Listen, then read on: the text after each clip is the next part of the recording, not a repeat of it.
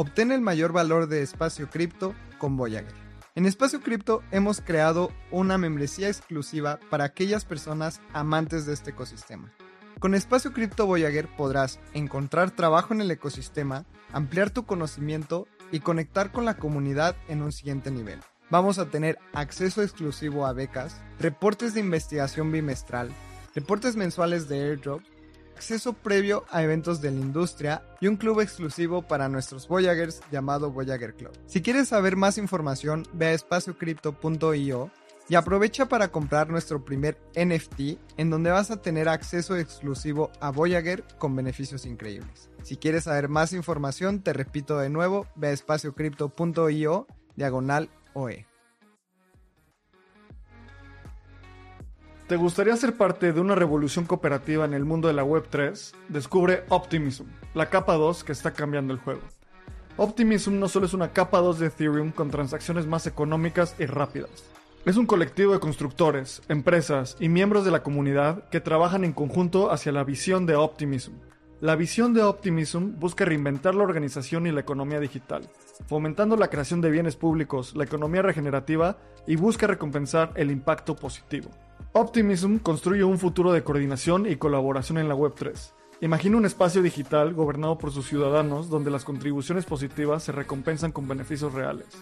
En comunidad, impulsaremos el crecimiento sostenido y la creación de un ecosistema descentralizado. Entra a la comunidad de Espacio Cripto en Telegram o ve a optimism.io para conocer más. Este episodio es patrocinado por Giro, tu portal seguro, sencillo y entendible en la Web3. Giro es una wallet de custodia propia para acceder a todo el potencial de Web3, con integración directa a DeFi y bajos costos de transacción. Giro justamente es una wallet creada para el ecosistema latinoamericano en donde el equipo de Espacio Cripto también está trabajando en ella. Puedes ir a giro.cool y registrarte en el waitlist para ser de las primeras personas en probar esta wallet que estamos construyendo con muchísimo gusto para todo el ecosistema de la TAM. Así que te repito, ve a hiro.cool. Hiro se escribe H-I-R-O.cool.c-o-o-l. Así puedes ir a tu navegador, también la liga está en la descripción del programa. Y regístrate para que seas de las primeras personas en probarlo. Hola de nuevo, te doy la bienvenida a un episodio más de Espacio Cripto, el podcast de nuestra comunidad en el que aprendemos sobre cripto y Web3 directamente de las personas que están construyendo esta industria. Yo soy Abraham Cobos, estoy con mi gran amigo Lalo Cripto. ¿Cómo estás, Lalo? Abraham, estoy melancólico por este episodio y un poco también emocionado porque vamos a recrear el episodio número uno. Ese episodio que publicamos la primera vez y yo tenía un micrófono súper chafa y tú grababas con tu compu, tú hiciste el logo en Paint, yo medio que editaba los, los, episodios. En PowerPoint tenía más calidad de diseño, no en Paint. sí, justo era como ese primer episodio en donde no sabías qué iba a pasar y tres años después estamos aquí republicando y regrabando el episodio número uno. Y recuerdo mucho ese día que lo publicamos y fue de, Abraham, ya está. A ver, checa, checa si está en Spotify, checa si está en Apple Podcast. Y recuerdo los primeros días que eran tres reproducciones. A veces habían días que no se reproducía ningún episodio así. Cero. Y qué buena, qué buena época. Creo que fue un buen momento para nosotros dos. Sí, creo que yo me acuerdo mucho de justo cuando entré a trabajar a Bitso, tú me mandaste un mensaje de LinkedIn felicitándome y tuvimos una llamada y me acuerdo perfecto que estaba en mi depa y me dijiste, oye, quiero hacer un podcast y yo, ah, va, o sea, ¿me quieres invitar a un podcast? Y tú, no, hagamos uno y yo, órale, no te conozco, pero vamos a hacerlo. Y tres años después estamos acá. Me acuerdo cuando grabamos ese primer episodio, estábamos esperando a que nos llegaran unos micrófonos que eran para grabar de headsets que nos iban a dar en el trabajo.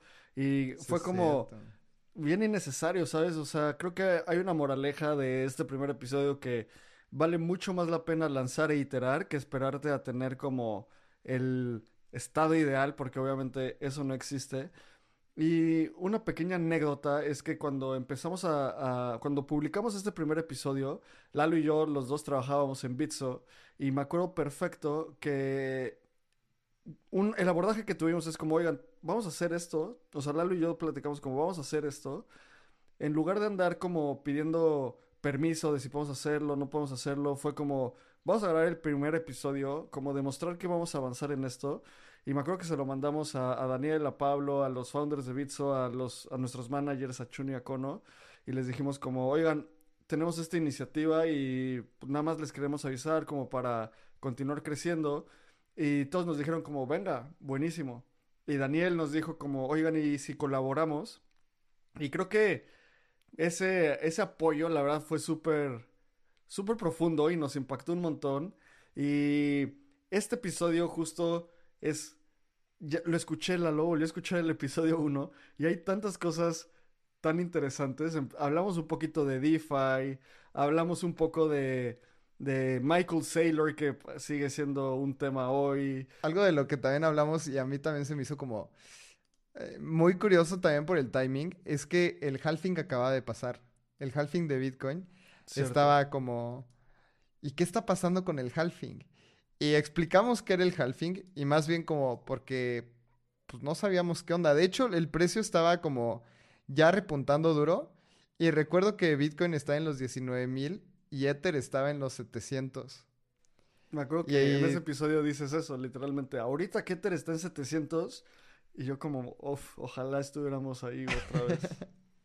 Sí, era un momento de euforia y qué curioso este distinto sentimiento en el mercado, porque en ese momento Ether estaba en 700 y era como, wow, este es el mejor bull market, o bueno, era un muy buen bull market y ahorita está en 2000 y tenemos un sentimiento encontrado. Creo que todavía no aclaramos, bueno, yo estoy muy bullish, ¿no? Pero creo que la sociedad y el ecosistema es como, no, 2000 es súper bajo el precio y pues no sabemos qué va a pasar, el futuro de cripto es incierto y en ese momento era como súper claro de que todo estaba yendo hacia arriba y que el ecosistema se estaba desarrollando de una manera impresionante.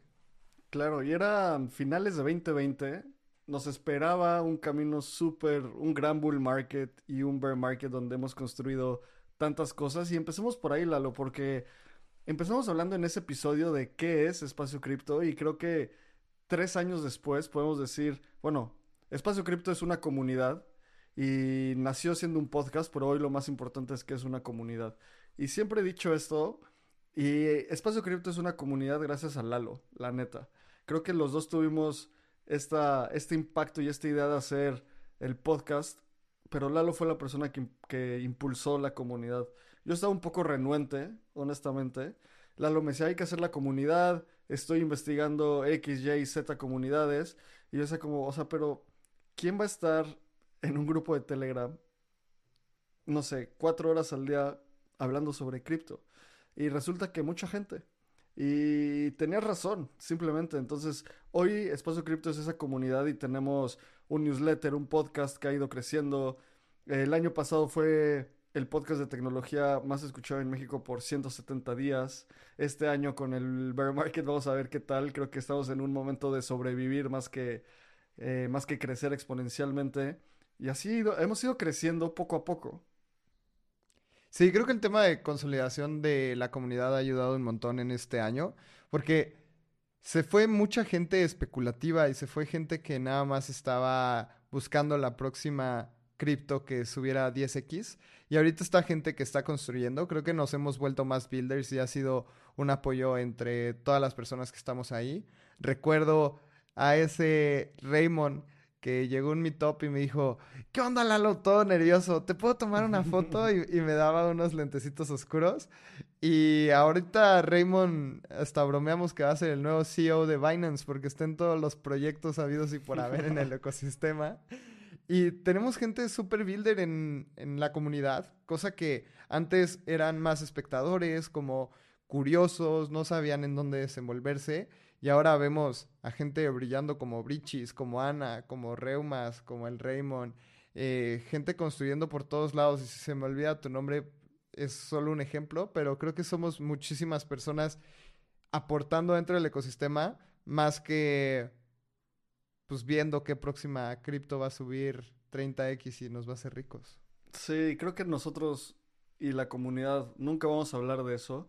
Justo hemos estado hablando con varias personas de la comunidad y me acuerdo perfecto que ah, nos hace como un año puse un tweet que es mi tweet más exitoso al día de hoy, que es que entras a cripto por la especulación, te quedas por la tecnología y dedicas tu vida por la comunidad.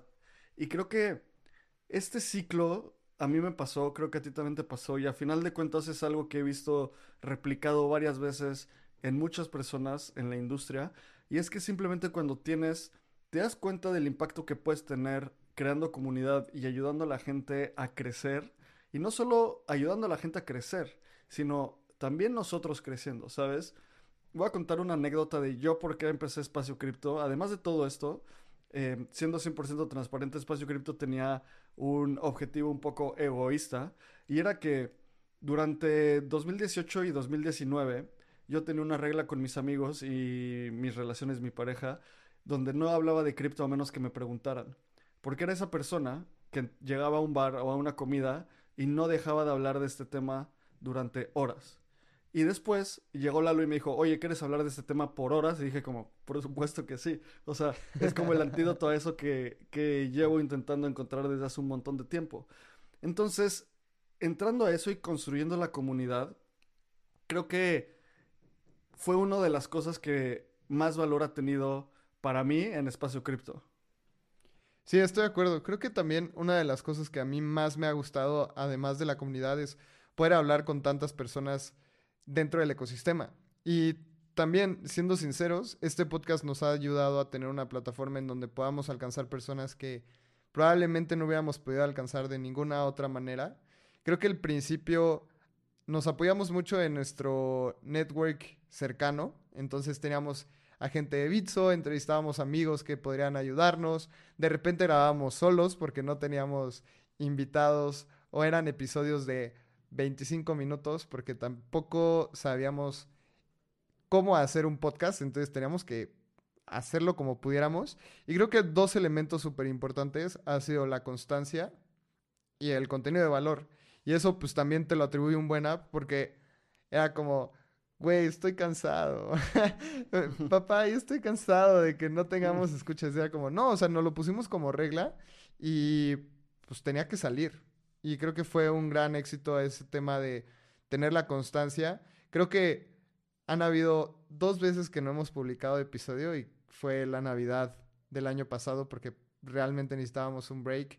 Era un momento también de estar en familia y sabíamos que la comunidad iba a estar ahí después, pero creo que de ahí no recuerdo alguna otra ocasión que no hayamos grabado. Sí, sí, sí, sí, 100%. Y creo que durante estos tres años también ha habido una gran evolución. Eh, creo que algo que también hablamos en ese primer episodio es a qué nos dedicamos y cuánto ha cambiado Lalo. En los últimos tres años los dos trabajamos en Bitso, mi última posición ahí fue Head of Crypto en Bitso. Yo me encargaba de hacer todos los listings, también de identificar varias oportunidades en cómo hacer que los productos implementaran tecnología cripto un poco más profunda.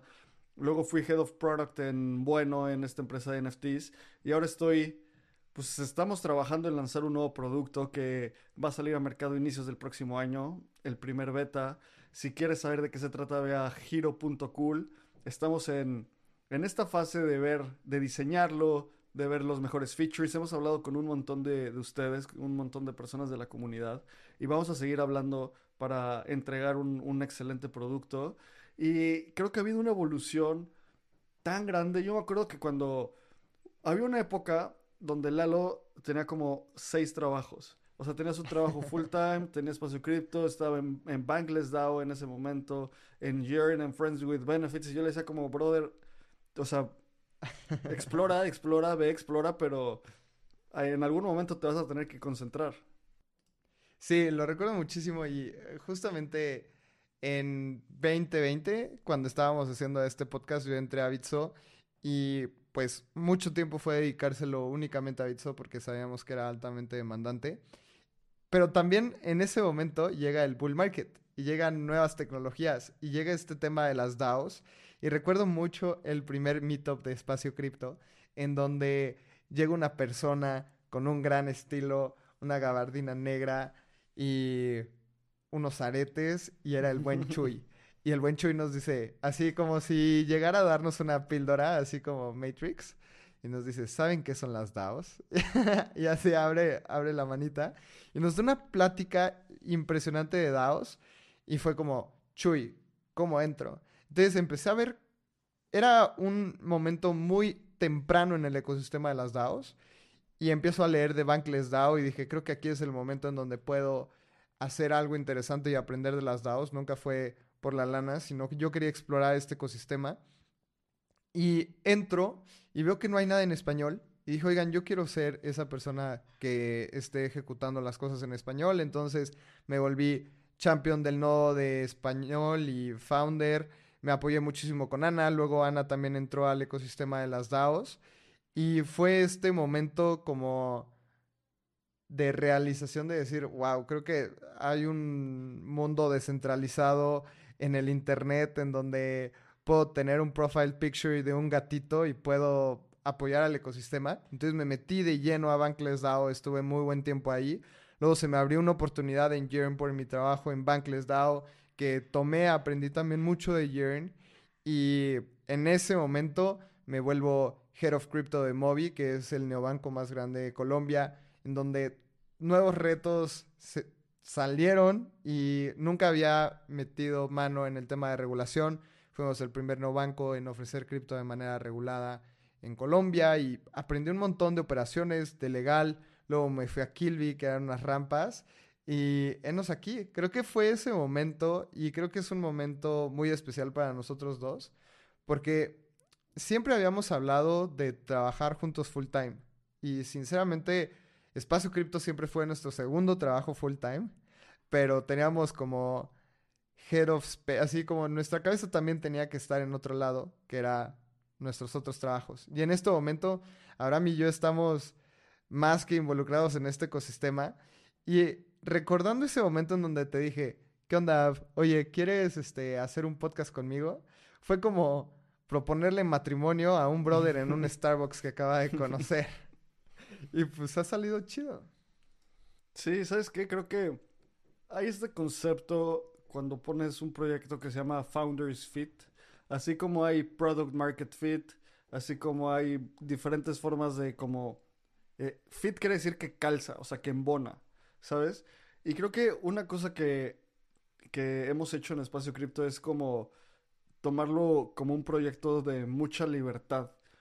Eh, el ejemplo de de la comunidad es perfecto. O sea, tú me dijiste como, oye, vamos a hacer esto y yo como, pues bueno, ok, o sea, suena bien. Y justo hace poquito tuvimos una plática de los newsletters que estamos lanzando. Creo que es el mejor contenido que hemos lanzado ever. Le estamos dedicando muchas horas para a, construir ese contenido. Siempre le hemos dedicado mucho, muchas horas y ahora le estamos elevando la barra para que tú que estás, que tienes esta suscripción a Voyager, si no la tienes, ve a espaciocrypto.io diagonal Voyager y ve la calidad de cosas que estamos construyendo porque simplemente queremos que tengas todas las referencias para acelerar tu, tu camino en cripto. Y cuando yo te dije como, oye, tenemos que elevar la barra de esto muchísimo, fue como, venga, vamos a hacerlo. Y creo que ha sido un gran camino. Y me acuerdo que en, esa, en ese primer episodio hablamos de qué es una criptomoneda. En ese momento del mercado estábamos y creo que seguimos en ese, un poquito en ese momento del mercado. ¿Qué es una criptomoneda? Y después de todos los años que llevamos en cripto, creo que es la misma... En ese, en ese episodio dijimos que era la combinación de filosofía, tecnología, economía, varias cosas como súper abstractas. Y ya con más años de experiencia, creo que es muy simple como decir una criptomoneda es un activo digital que utiliza criptografía para asegurar que no hay un doble gasto. Básicamente es eso. Lo importante de todo lo que estamos haciendo en, esta industria es que esas criptomonedas corren en redes descentralizadas que son los blockchains. Y los principales ahorita son Bitcoin y Ethereum como blockchains. Y justo estamos muy cerca del siguiente ciclo, o bueno, ya estamos en el siguiente ciclo de mercado, pero estamos muy cerca de uno de esos hitos que es de lo más importante en cripto, que es el halving. Y durante ese episodio, en el primero, hablamos tan a profundidad, Lalo. No sé, no sé tú cómo, cómo te sentiste, pero yo lo sentía como, no sé, bien inexperimentados. Obviamente era la primera vez que hablamos en un micrófono y hoy, 233 episodios después, creo que ya tenemos un poco más de callo. Sí, sí, lo recuerdo mucho y también, obviamente, escuchamos el primer episodio para hacer este nuevo primer episodio. Y varios detalles que noté era que nos interrumpíamos y ahorita es como tener un compañero con el que juegas fútbol ya por tres años. Ya sabes a dónde va a correr, ya sabes cuándo se va a pausar. Entonces tenemos estas pausas ya naturales que probablemente no tenemos con otras personas en el sentido de grabar podcast. Entonces creo que nos hemos vuelto buenos en esto. Tampoco quiero decir que tenemos la maestría, pero nos faltan muchos años en donde vamos a aprender. Y nos hemos vuelto mucho más técnicos. Recuerdo el primer episodio que hablábamos sobre Ethereum. Y yo en algunos momentos llegué a decir Ethereum como una criptomoneda, sabemos que es Ether. Esas pequeñas distinciones creo que las tenemos muy bien planchadas y al día de hoy ya estoy escribiendo un newsletter sobre los rollups, que es una tecnología de escalamiento para que las transacciones sean más rápidas y baratas, sin poner en jaque la descentralización, etc. Y ahorita estoy escribiendo de Zero Knowledge, de Optimistic Rollups, de las diferencias, en una manera mucho más deep. Como decía Abraham, estamos sacando estos newsletters que son 10 páginas, 12 páginas, en donde explicamos conceptos ya mucho más mucho más meticulosamente y también más deep. Así que eso también creo que hemos mejorado un montón y es algo que hemos trabajado un montón. También Abraham, el equipo de Espacio Cripto ya no somos tú y yo, así que eso también cambia muchísimo.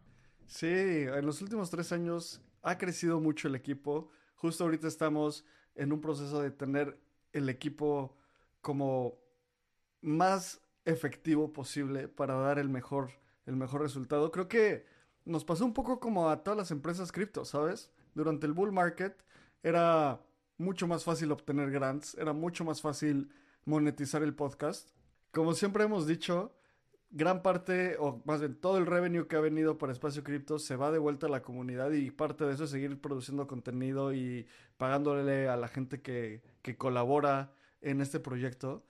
Y justo teniendo un equipo más grande podemos hacer cosas como las que hacemos ahorita, como tener video en Spotify, como producir más newsletters y también producir más, más formatos de contenido. Cuando empezamos no había navegando, Lalo, ¿te acuerdas? Creo que esa, no, creo cómo salió esa idea, creo que fue tu idea, ¿no?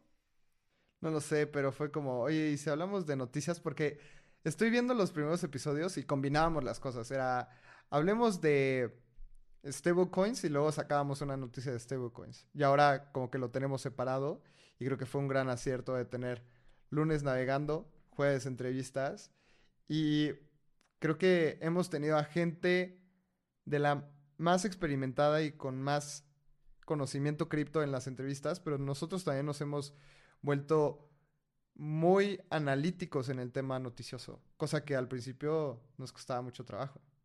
Sí, sí, sí, 100%. Y también algo en lo que hemos incursionado y la verdad es que estoy muy contento con lo que hemos podido hacer junto con la comunidad, es el poder becar a personas para ir a Permissionless en Estados Unidos. También becamos a ocho personas para que se fueran a DEFCON en Colombia. También hemos tenido becas dentro del país. Hemos dado becas para gente que aprenda a programar. Creo que eso ha sido también algo muy importante dentro de la comunidad y la comunidad nos ha apoyado muchísimo desde donarnos un dólar en Gitcoin hasta darnos ahí apoyo comprando ciertas cosas que hemos sacado. Y creo que es algo que tenemos que seguir haciendo en comunidad y ver la manera en que esto siga creciendo y seguir construyendo builders. Y eso es algo en lo que siempre te has enfocado más, como no solo el hecho de cotorrear, que está bien chido, me encanta cotorrear con gente de la comunidad, pero cómo podemos apoyar a esas personas a que puedan construir la siguiente generación del ecosistema cripto en la TAM.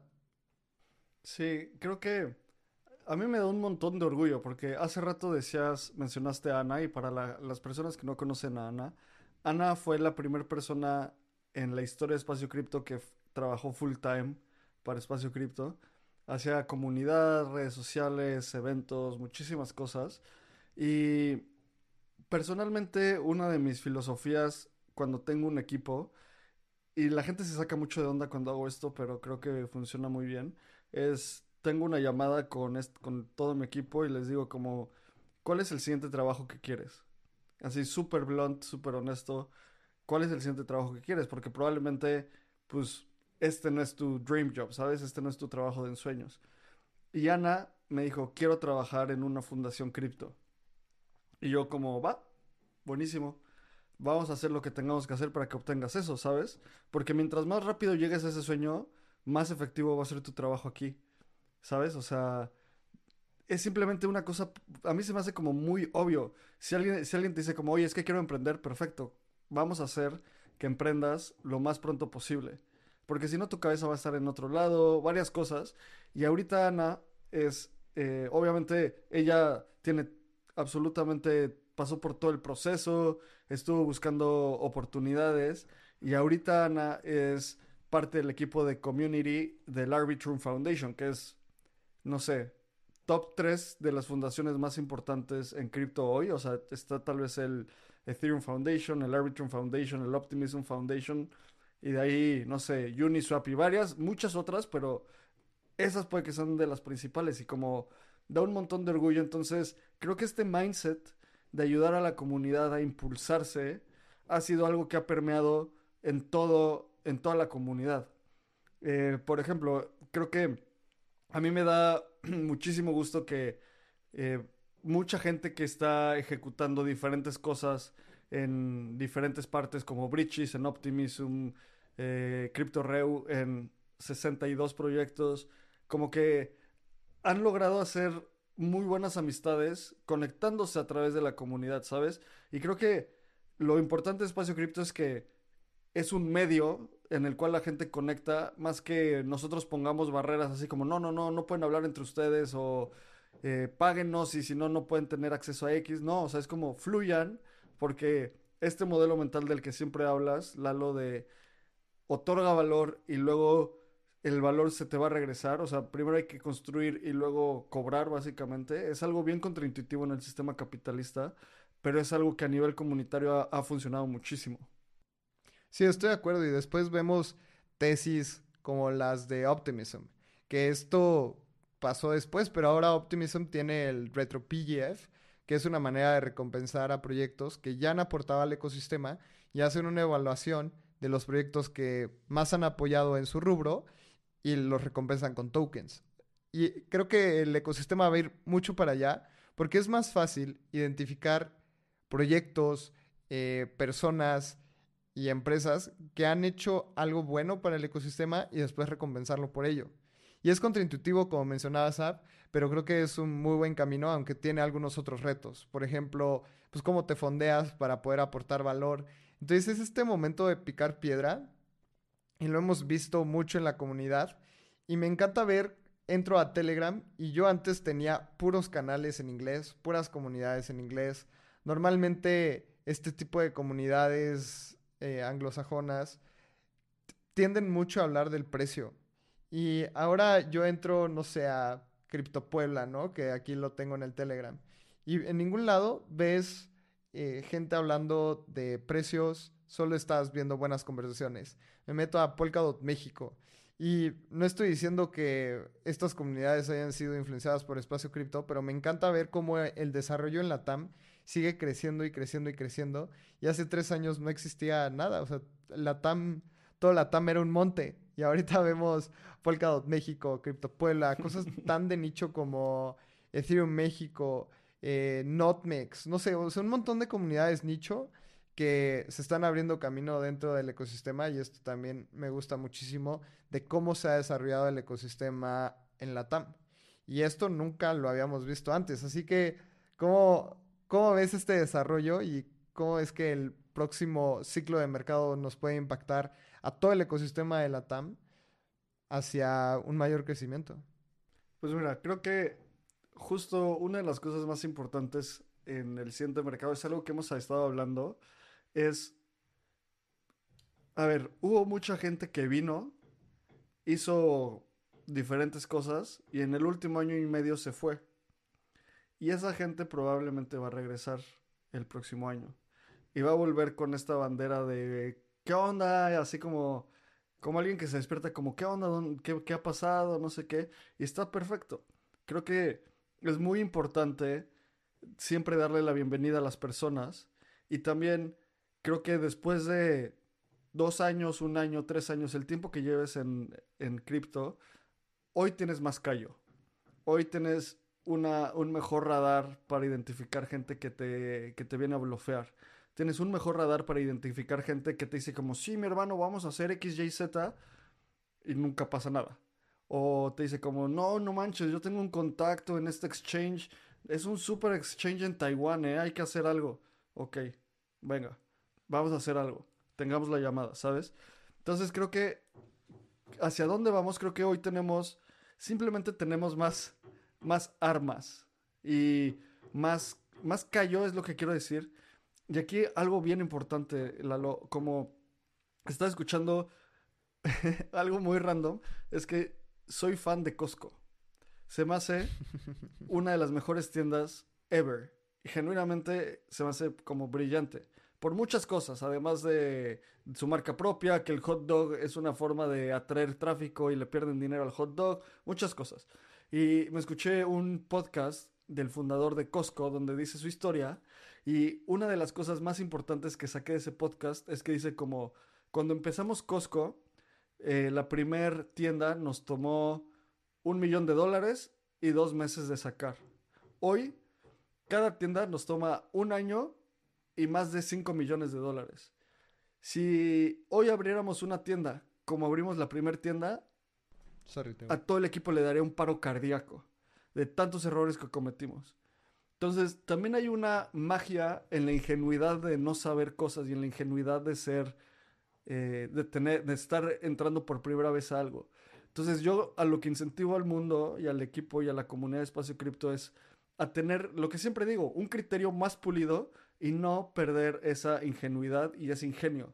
Porque la combinación de esas tres cosas, ingenio, ingenuidad y criterio, nos puede hacer más fuertes. Me gusta mucho eso y justamente mientras hablabas estaba pensando sobre esa ingenuidad y también esa experiencia. Y me encantaría platicar un poco sobre la experiencia que hemos tenido durante los mercados, porque este ciclo se ve como un nuevo verano. Y está bien curioso que estemos grabando este episodio en lo que nosotros creemos que va a ser un nuevo ciclo. Y grabamos el episodio número uno cuando ya teníamos un ciclo un poquito más avanzado, pero igual, o sea, pasamos por un ciclo alcista, después llegó la euforia, luego cayó el precio y luego llegamos como a este momento de muerte continua por 500 días. Y ahora que se ve como un nuevo, nuevo momento, nueva industria, hemos visto la purga de FTX y de un montón de gente que estafó durante el ciclo pasado. Me gusta mucho cómo previamente a 2020, antes de que nosotros empezáramos a hacer este podcast, vivimos un bear market durísimo, muy, muy duro, en donde Bitcoin pasó de casi 20 mil a 3.600 y Ether pasó de 1.300, 1.400, pasó a estar por debajo de los 100 dólares. Y yo recuerdo ese bear market que cuando pasó, yo confirmé que esta industria estaba para quedarse. Porque recuerdo mucho ese bear market y obviamente fue mi primer bear market de decir, wow, esto está muy duro. Prohibieron las criptos en China como 40 veces. este, ya no se veía tantos casos de uso porque apenas estaban desarrollando. Entonces, todo esto eran ideas. Oye, y si creamos un ecosistema en donde realmente podamos hacer transacciones rápidas, baratas, pero esto era papel. Ahora pasamos por este bear market y creo que mis lecciones más duras de este bear market es custodia propia, 100%. Los exchanges son buenos para comprar y vender cripto por pesos y, salirte de ahí y utilizarlos como son. O sea, son un medio y un puente al ecosistema cripto. Y mi lección es todo a custodia propia. Ten tus propias wallets, wallets, ten tus propios ledgers, guarda todo tú, no confíes en nadie más la otra lección que tuve muy dura es proyectos a muy largo plazo. Y muy largo plazo, luego la gente dice, cuatro años es larguísimo plazo. No, o sea, largo plazo son 15, 20 años. Y si eres capaz de hacer esto e identificar esos proyectos que se van a quedar por muchísimo tiempo, normalmente no hablamos de precio, pero yo creo que tienes unas muy buenas posibilidades de tener unas buenas inversiones, porque son proyectos que sí le están aportando algo al ecosistema. Entonces, para mí esas lecciones han sido duras, tal vez son lecciones muy obvias que abres un libro de cripto y siempre es como, piensa a largo plazo. Pero una vez que lo vives, confirmas esas tesis. Y yo soy mucho de, pues si me dicen que no puedo hacerlo, hasta que me topo con ello y me doy cuenta que no puedo, pues sí, tal vez tengo que buscar otras alternativas. Yo aprendo mucho ahí cayéndome con la misma piedra y estas han sido mis lecciones de estos mercados. Y sin duda, estamos mucho mejor posicionados como industria que en 2020. Hemos visto muchas noticias negativas, pero también cuánto no hemos construido en este bear market. Y hablemos ahora sobre las cosas que vemos muy interesantes para el siguiente ciclo. Yo sé que tú estás investigando mucho como real world assets, así que platícanos un poco por qué le ves mucho interés a esto y si lo ves como un parteaguas dentro del próximo ciclo. Mira, creo que es una excelente pregunta y tema y justo en Espacio Cripto, en el newsletter, hemos estado. Bueno, vemos que hay. Yo veo siete narrativas y platiqué con el equipo y dije: Vamos a escribir un newsletter de cada una de estas siete narrativas porque es importante entenderlas. De nuevo, ve a Voyager, ve a espaciocrypto.io diagonal Voyager y a eso te va a llevar al Substack y ahí vas a poder leer los últimos newsletters de estas narrativas. Y las siete son, desde mi punto de vista, primero se viene el, el halving y el ETF de Bitcoin. Entonces, eso va a incrementar la demanda de este activo con el ETF y reducir la oferta con el halving. Luego viene la escalabilidad en capas 2, que es algo que hemos estado hablando muchísimo con Arbitrum, Optimism. Otra cosa que veo súper profunda es una perspectiva macroeconómica y cómo se puede volver a prender esa máquina de dinero, esa máquina de impresión de dinero en Estados Unidos. Están diciendo, han dicho en los últimos meses que Estados Unidos está en la posición de financiar no una, sino dos guerras, en Ucrania y lo que está pasando en Israel. Y eso, la guerra es, es un conflicto nativamente o intrínsecamente inflacionario, porque tienes que imprimir dinero para comprar armas o reconstruir. Entonces, o sea, es algo espantoso ya en el momento en el que eso pasa, hay más inflación, eh, por lo tanto, los activos de reserva de valor incrementan su valor, muchas cosas, ¿no? La cuarta narrativa son las redes sociales on-chain. Estas cosas como Lens, Friends.tech, todas esta, estas aplicaciones nuevas que creo que pueden tener muchísimo impacto. Justo esta semana salió el newsletter de NFTFi. O sea, cómo puedes hacer la combinación de finanzas descentralizadas con NFTs, poner tus NFTs como colateral y pedir un préstamo, muchas cosas que están saliendo en la industria. Las sextas son perspectivas sobre gaming y Web3 que yo no termino de comprar esa narrativa, pero creo que va a tener mucho impacto. Y lo último son real world assets, que personalmente odio, bueno, no odio nada, pero personalmente me desagrada mucho el término real world assets, porque, o sea, esto quiere decir activos del mundo real, porque eso quiere decir que las cosas que no son activos del mundo real son como cosas del mundo falso. Y más bien me gusta más pensar en ellas como activos del mundo físico y activos del mundo digital. Y en estos eh, RWAs o activos del mundo físico están cosas como deuda de empresas, bienes raíces, tokenización de arte, o sea, muchas cosas que son, imagínate esto, Lalo, BCG, esta empresa de consultoría, el Boston Consulting Group, que es una de las empresas de consultoría más grandes del mundo, está dimensionando este mercado en más de 16 trillones de dólares. O sea, más del 10% del PIB mundial podría entrar a esto según el eh, BCG. Y solo para que dimensionen eso, esta cantidad de dinero es el tamaño del PIB de toda la Unión Europea. O sea, de ese tamaño estamos hablando. Y es un impacto que podría ser gigante.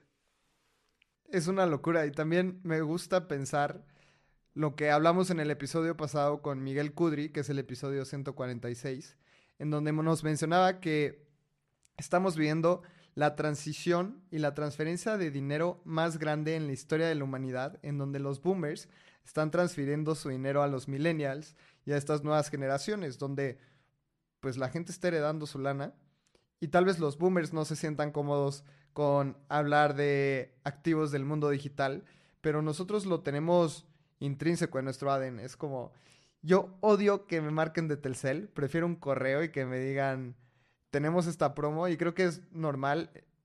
Tengo mis skins de Fortnite y mientras más hablo con gente más, más pequeña que yo o menor que yo más bien, es muy obvio que no quieren dinero físico, las monedas les dan asco. Justamente a mi sobrina le di como una moneda de 10 pesos el otro día y fue como, luego, luego se fue a lavar las manos, como que no entienden tanta esta convergencia del mundo físico, lo prefieren todo digital y el ecosistema cripto está ahí.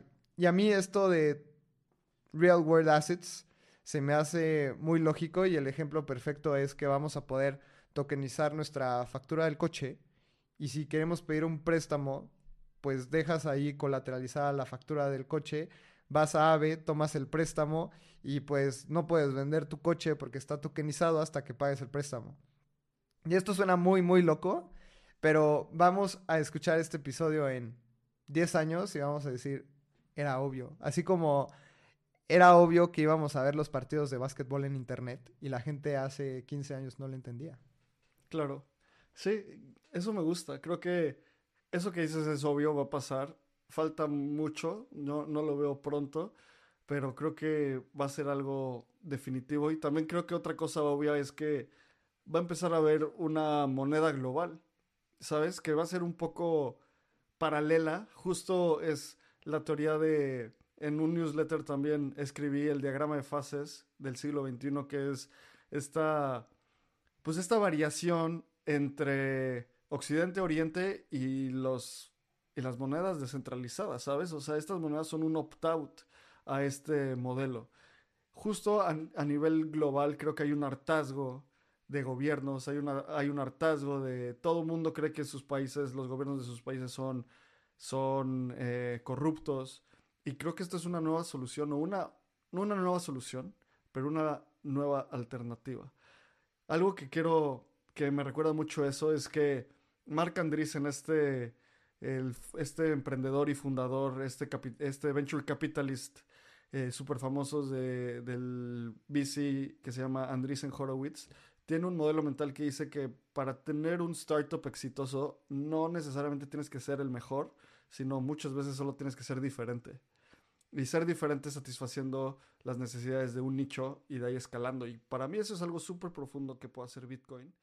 Y sobre eso que mencionas, creo que tenemos un ejemplo muy obvio que toda la gente o la mayoría de la gente creemos que funciona muy bien, que es el euro.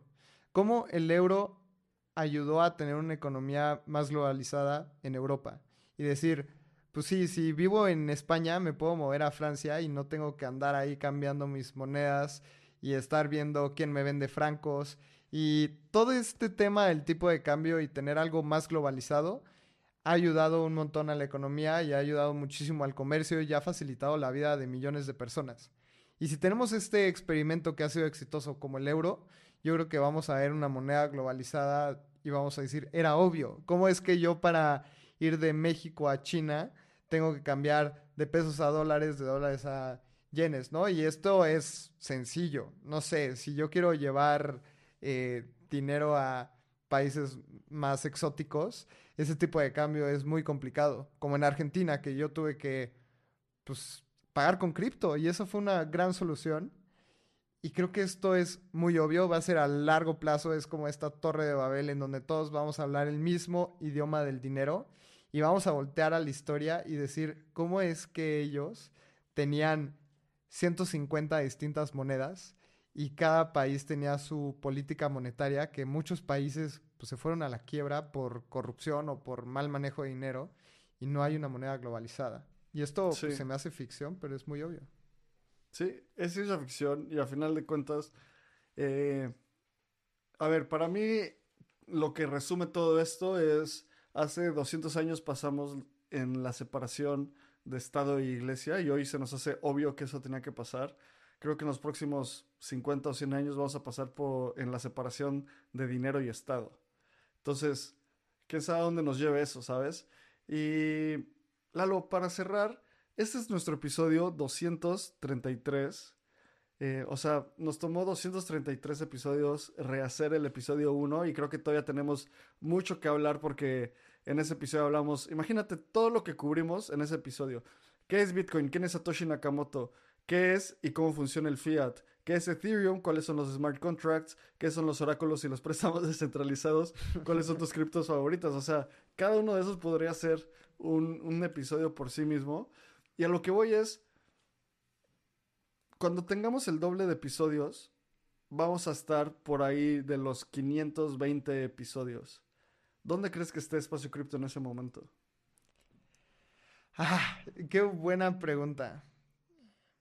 Creo que Espacio Cripto va a ser una plataforma para que más personas entren al ecosistema cripto y que sigan construyendo o que se vuelvan como founders o inversionistas súper sofisticados, en donde puedan entender los conceptos más complicados y que puedan entender cómo construir con otras personas.